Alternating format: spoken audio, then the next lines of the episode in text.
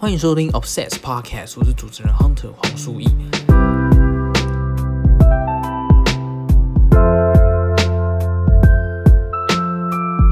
那 Obsess 是我最近开始上架的跟整理的一个收藏网站，那里面收录了很多呃我一直以来的模型收藏、专辑 CD，还有漫画书籍等等。为什么想要来录这个 Podcast？其实最主要原因是因为。呃，在整理跟上架网站的过程中，发现嗯有很多跟收藏的一些故事很难用文字去表达，就觉得说，哎，不如直接来录成 podcast 来讲给跟分享给各位听，好像是比较直接也比较快一点的，而且可以讲到比较多我自己跟这个收藏彼此之间的一个故事。但其实还最近还有另外一个原因，是因为其实上架网站的速度并没有那么的快，因为呃每个作品它整理到上架就还要拍照啊，然后整理照片，然后上架写文案，还要排版等等的，其实要把一个作品介绍好，其实没有那么的快速。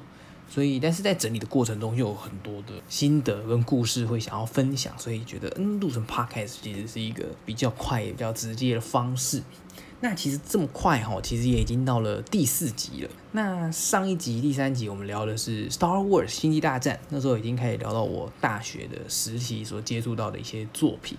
那第二个我所接触也影响我很大的作品呢，是《城市猎人》。那它影响多大呢？你看我的那个英文名字，就是我叫做 Hunter，Hunter 黄书义。为什么会取做 Hunter？其实就是因为《城市猎人》CD Hunter 的关系。我到后期非常的，大学后期非常喜欢《城市猎人》。《城市猎人》的那个故事跟他的这种精神，完全又重新的灌输到我的身体里面。那城市猎人到底是一个什么样的故事？我又是怎么那那时候是怎么认识的呢？其实讲城市猎人，大家都知道它是一个非常 old fashion 的一个漫画，就是它是一九八五年开始连载的一个漫画，所以其实也蛮老的哈。那非常符合我现在 old fashion 的这个性格。那当初会怎么认识呢？就是讲城市猎人，大家可能不太熟，但是如果讲到灌篮高手，大家一定会知道，没有看过也一定听过。那其实那个《灌篮高手》的作者井上雄彦，其实是《城市猎人》的作者北条司的徒弟，就是他们两个其实是师徒关系。那我当然很久以前就看过《灌篮高手》，其实我也有收《灌篮高手》的漫画跟一些收藏。那这个也许之后有一集可以聊聊《灌篮高手》，但因为《灌篮高手》它的画风，我其实非常喜欢，它是那种非常写实的那种画风。那想当然了，他的师傅北条司呢，也就是这样子的画风，甚至《城市猎人》里面有很多的作画技巧呢，其实后来都被那个井上贤偷到《灌篮高手》里面去。比如说那个 Q 版的那个人偶，就是可能写实到后面呢，有一些有趣的地方会有 Q 版的画风，那其实是《城市猎人》一开始北条司就是这么制作的。所以其实北条司一直都是写实派漫画家里面算是大师等级的。但还有很多更厉害的写实派的漫画家，比如说池上辽一种更早期的、更硬汉、更帅的，或者说呃北斗神拳的原泽夫。但是我觉得北条司是第一个把写实派跟漫画这种有趣诙谐的特性融合的最好的。在呃写实画跟这种可爱漫画之间做一个非常棒的调和，再来就是他厉害的是他的分镜，我其实非常推荐呃有在摄影或是嗯有在关注就是影视的分镜图的各位呢，其实《城市猎人》的分镜是非常非常厉害的。其实一部分是因为讲到北条是最早其实是想去当导演的，所以他将他喜欢的这个电影的一些理论呢融合到他开始在漫画漫画，所以《城市猎人》的。动作还有整个分镜故事的那种流畅度是非常非常棒的，所以有有机会可以拿《城市猎人》这部漫画来做参考。那一部分当然，呃，我们井上雄彦大大也是有从老师这边偷走了很多，才会有经典的《灌篮高手》最终在与山王在十六页无声的对决，那那个分镜的畅快淋漓。是直逼北条师师傅的制作程度，那更别说现在井上学院已经在浪人剑客已经开始到了神一般艺术境界了。但我们北条老师没有没有往那样的方向迈进，但是呢，城市猎人算是他最高峰的作品，也是非常受欢迎的作品卷卷军百万，总共卖出了五千万本以上的单行本，所以也是销量非常棒的一个作品哦。那《城市猎人》到底哪里吸引我呢？那就就要说，《城市猎人》呢，它其实是一个会满足所有男人愿望的一部作品。那怎么说呢？那《城市猎人》它其实是一个定位上，它算是一个私家侦探或者是一个杀手。那更准确的来说，它是所谓的清道夫，所谓的 sweeper，就是城市的清道夫。他清什么呢？他清的其实是这个城市的罪恶，所以他就有点像那种。施行者就是他是私底下打击犯罪的那种英雄角色，但他又是用接委托的方式，就是 case by case。那我们城市猎人男主角哑语聊呢，他其实是一个大色胚。那我当然不是说，我当然不是说他们是我希望我也成为大色胚，而是说他的个性就是他很变态，很色。所以呢，他他有一个宗旨哦，就是他接委托呢，一定都要接美女委托人的委托。所以《城市猎人》整个故事的行进方式是用那个单元剧的形式，就是一个 case 做完就下一个 case，就是像《名侦探柯南》这样子，一个案件一个案件这样子演下来的。所以《城市猎人》很棒的地方就在于说 case by case，然后每个 case 都是美女，所以你几乎就是每一集都可以看到他跟美女之间的互动，还有成长。那当然，他还有一个助手叫做阿香，它的功能是什么呢？就是在阻止城市猎人我们阿辽耍色，因为城市猎人常常就会想要做夜袭的动作，而且其实阿辽其实非常有男性魅力，而且非常帅气的男生。虽然他很变态，一开始都会被女委托人讨厌，可是当他认真起来，当他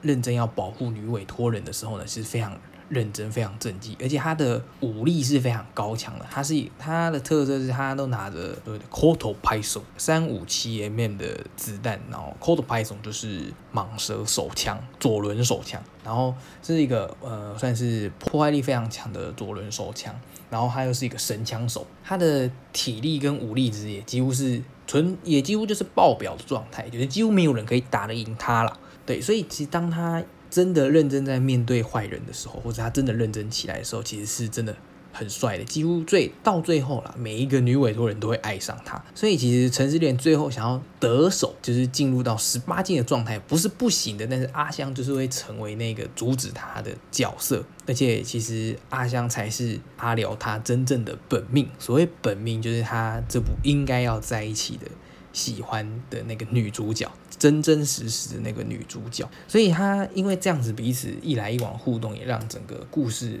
变得非常的诙谐，而且非常的有趣。所以其实陈思也是一直。是那种笑中带泪的一个作品。那讲到这里，听起来就好像，哎，它没什么嘛，它听起来就是一个很普通的一个有点警匪类或者是那种侦探类的那种作品，听起来也没怎样。可是，一部分当然是它是老漫画，所以会觉得它的题材有一点老，有点过时。可是它最厉害的地方是在于它那个角色的塑造。那北条是是非常善于细腻刻画每个角色的心境，还有在每个。案件里面的转折，还有他们每个人心里的那个难处，还有他们的一个苦衷。然后一部分刚刚虽然也是讲到单元剧，可是因为透过北老师在塑造这，不管是阿廖还是阿香，甚至还有其他很有趣的配角，他们的角色的推进，整个主线就会变成是像，通通常都是阿廖他自己一些身世背景的交代，或者是他跟阿香的感情的发展，呃，成为这个故事比较大的主轴。那其实陈思莲他是非常神秘的一个人，就是没有人知道他的身家背景，也没有人知道他为什么会这么强。那透过故事慢慢一点一点泄露出来他的身份，然后你就会发现，其实陈思莲阿辽他是非常，他有他的故事，他有他曾经经历过的磨难，可是他却成长到了现在，成为一位。清道夫，一位城市猎人，一位只为他人付出的一个人。因为城市猎人到最后，他有一句很有名的名言，不是他讲的，但是阿香在剧场版的时候是这么形容他的，他说：“真正的强大是为他人使用自己的力量，就是跟蜘蛛人的那种能力越强，责任越重，其实稍微有一点异曲同工之妙。就是他们很多这种英雄的为他人付出的这种性格，就是很接近，所以也是一部分为什么会喜欢上城市猎人原因，其实有点像是蜘蛛人这种英雄的延伸，只不过城市猎人更是一个成熟的一个角色。”就是比起蜘蛛人还停留在青少年那种很多问题、很多状况要面对这个时期，城市猎人已经是一个相对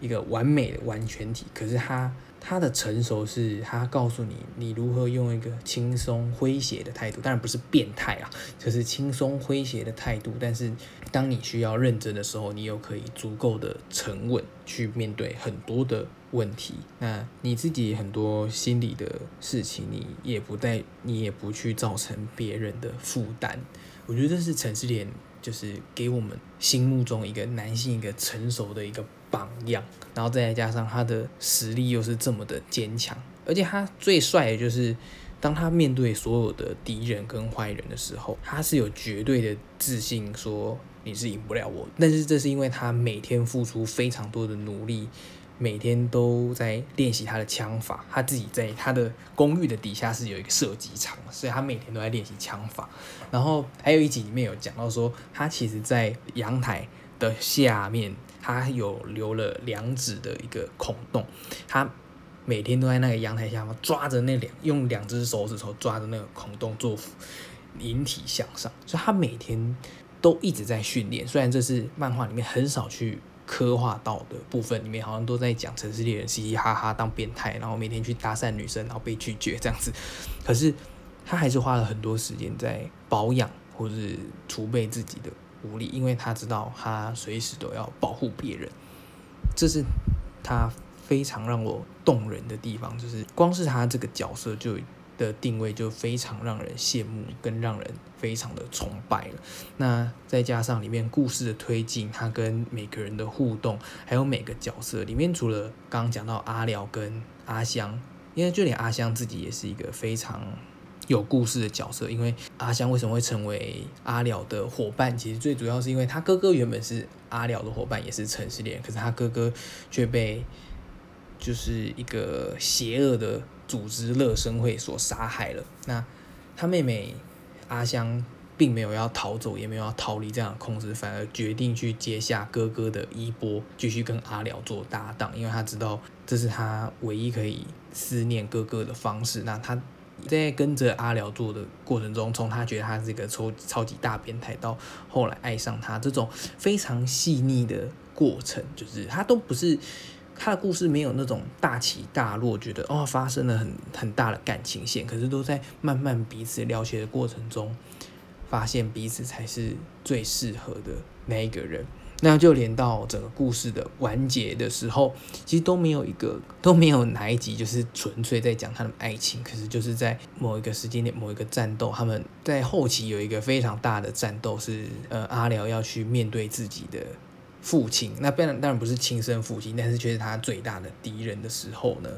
那个是非常经典高潮的一个时刻。那对呃一直都是单元剧形式的推进的故事来说，那里算是一个非常的高潮点，就是它完全是主线剧情这样子。对，所以其实它这样的设计到后面非常的好看。但是其实《城市猎人》呃总共连载了三十五卷，总共有三百三十六话。那其实在当时。连载的时候，到后面其实是算是被腰斩的。就是当《城市猎人》在一九九一年的时候，它的销量好像不那么好的时候呢，因为当时少年 Jump 是那种铁血的政策，就是当你的那种，他们都是用那个读者回馈问卷来当做声量的调查。那当你声量一掉，那个周刊的编辑部是会马上叫你在四周内完结这部作品，即使它前面再红再怎么样。所以陈陈先后面到后面就是有一点被快速的完结掉了，但是他还是留了一个非常好的余韵。那一张就那一张那一回就叫做永远的城市猎人，所以他还是所以城市猎人的故事就这样子结束在我们的心中，所以还是非常美好的。因为最后他们两个算是有点有情人终成眷属吧，算是有啦。对，所以是我非常喜欢的故事，因为里面的角色塑造会让你去用很日常的方式在鼓舞你的生活。所以其实《城市猎人》比起蜘蛛人这种很强大的那种观念的塑造、内心的成长，《城市猎人》更多的是我平常生活中，嗯，可能累了的时候就会把他的漫画翻出来看，然后就光是看一个委托或是。看个半个委托的时间，就会觉得说哦，好有趣，就是很很有意思。然后陈思炼又怎么样化险为夷？啊，他又怎么用诙谐的风格去带着委托人，怎么跟委托人相处，怎么保护委托人，怎么去解决事情？那其中他有多少，又有很多深情的时刻，其实你会为之动容。呃，尤其是它里面除了塑造阿廖跟阿香，其实还有很多像是海方珠美术，还有刑警野上雅子的故事，那成为他们这个故事很很多很有趣的催化剂。所以我非常推荐大家也来看《城市猎人》，就是虽然说它里面有一些稍微昭和时代、旧时代男人稍微至上的一个。小观念在里面，就是如果你可以不不那么 care，想想那个当时的年代背景的话，其实它是一个非常轻松写意的一个作品。可是它可以带给你很深的一个体悟，尤其是刚刚讲到，就是真正的强大是为他人使用自己的力量。然后有时候也会想想说，其实有时候为了自己而强大，为了自己。就是好像我做什么事情都是为了自己，其实有时候伤害到别人的时候，其实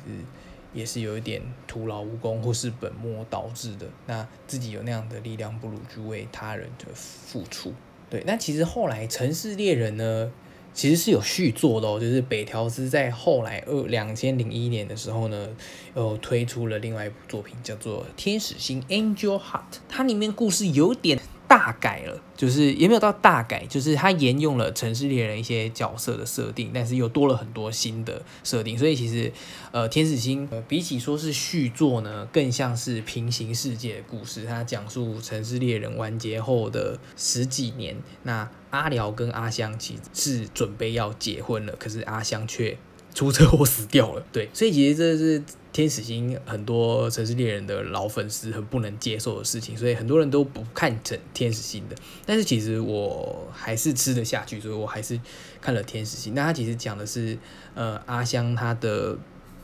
因为他车祸过世之后，他的心脏被移植到了一个台湾哦，对，没错，他一个有个设定就是台湾的女杀手，年轻女杀手玻璃心的身上，然后。那玻璃心其实她这个女杀手呢，因为她就是杀了太多人，良心不安，觉得不想再继续下去了，所以她就自杀了。但是还是被救回来，而且移植了阿香的心脏。但是她在植移植了阿香的心脏以后，因为阿香是在里面被设定成非常有爱、非常愿意付出的一个人，所以她在。跟玻璃心这个杀手就是没血没没有到没血没裂，就是很没有情绪的一个人在一起的时候，引起了很大的影响跟共鸣，然后甚至引导着玻璃心从台湾逃到日本，为了想见到阿辽这样子的故事。里面前半部就在讲很多，就是玻璃心怎么跟阿辽认识，然后阿辽怎么意识到他拥有的是阿香的心脏，然后最后把玻璃心。呃，纳做自己的女儿，然后重启了城市猎人的这个名号。接下来后面也是接着我们很熟悉的，接着委托的生活。可是呢，天使星因为围绕着天使的心的这一件事情，所以他整个故事变得非常的鸡汤。就是他每一个接到案子，其实武力值都慢慢下降，打打斗已经不太是最大重点。可是他很吸引人的地方是在于他想要去解开每个人的心结。其实他很多的委托都是跟亲人有关的、跟朋友有关的、跟爱人有关的那种自己不愿意去面对的那个议题。然后我想说，我自己念心理系，其实觉得看《天使星》其实常常都是热泪盈眶的，因为他请阿瑶来处理的就是这种。不知道怎么，通常是那种找人啊，找不到人啊，或者是思念谁，但是却不愿意跨出那一步。然后陈思念他已经老了，他已经四十几岁了。然后但是带着这个重获新生的女儿李香颖，那他才刚开始学会怎么跟这个世界接触的时候，所以他变成是一个妇女的一个小故事，然后一个没有接触过世界的人又怎么跟一个有世界、跟这个社会有议题的人如何去这样的相处跟处理这个委托，我觉得是陈思莲呃天使星后来非常有趣的一个议题跟话题。所以其实后来城市猎，后来城市猎总共三十五卷嘛，那天使星其实，呃，有出第一季跟第二季的漫画，那总共有四十九卷。那其实我后来也是全部把它看完。其实它城呃天使星其实连载比城市猎人更长，然后角色塑造是更细腻而且丰富的。那它里面的故事呢，很多人到后面会觉得它太鸡汤，然后后面就是有点会看不下去。但是我自己还是看得蛮开心的。对，所以其实这两部作品都很推荐给大家，尤其是《天使星》的时候，北条司的画风已经几乎到了一个写实的极限了，就是写实到不行，非常的细致，非常的好看这样子。所以大家如果有兴趣，如果不喜欢城市猎人那种变态的风格的话呢，在《天使星》里面这种变态的这种特质算是下降了许多，然后多了很多温情的。部分，所以大家有兴趣也可以看一下。如果不想看《城市猎人》，也透过这个介绍，也可以直接去看《天使星》的。只是你可能就会少了很多，呃，他们角色彼此之间的一些小彩蛋，或是可能就不太能理解阿辽跟阿香彼此感情这么深厚的伙伴情谊，甚至情人的情谊这样子。对，所以呢。城市猎人故事呢，差不多到这里啦。那我其实有蛮多城市猎人的收藏的，那但是其实也不太算，也不算太多，算是他。而且其实那时候最主要会接触到城市猎人，是因为刚好二零一九年的时候，算是城市猎人的一个，我觉得又是因缘际会，刚好那时候同一年推出了两部的剧场版，在五月的时候，法国有有推出城市猎人的。电影版法国人演的，其实非常原汁原味，而且非常的好笑。因为其实，在法国是《城市猎人》是非常红的一个漫画作品。那其实法国人是很幽默、很搞笑的，然后他其实非常棒的融合了里面的元素，甚至很蛮大一部分还原了里面的整个场景。虽然说故事背景在法国这样子，但是整个笑料跟阿辽跟阿香里面的彼此的互动呢，其实非常捕捉的非常到位。虽然说好笑之余，其实还是到后面会蛮感动的。对，那再来就是七月的时候呢，上映了《城市猎人》剧场版动画剧场版《新宿 Private Eyes》，就是暌违了二十年，终于在动画上有新的作品了。那当时当然是非常。等着准备，那时候非常期待，一直因为日本二月多就上，然后台湾一直到七月多才上。可是其实台湾只上映了一个礼拜就就下档，因为根本就没有人要看《城市猎人》，就是太不红了。就是在这个时代，已经没有人几个人认识《城市猎人》，而且那个时候其实，在新一威秀有上映四 DX 版的《城市猎人》剧场版，然后我那时候竟然没有跟到，直接隐恨，真的是隐恨。对，但是现在做也是来不及了。但是我也非常喜欢这个剧场版，虽然其实剧情坦白说有一点没有当时原本漫画里面的那么的细致跟经典，可是我觉得他非常服务老粉丝，就是里面全部都是呃以前 TV，因为因为陈志远其实有动画化，那他的歌都非常的好听，我都。收集他的原声带，然后那一部剧场版几乎把呃早期那些呃动画的原声带，就是非常完美的 feeding 到整个剧里面，所以。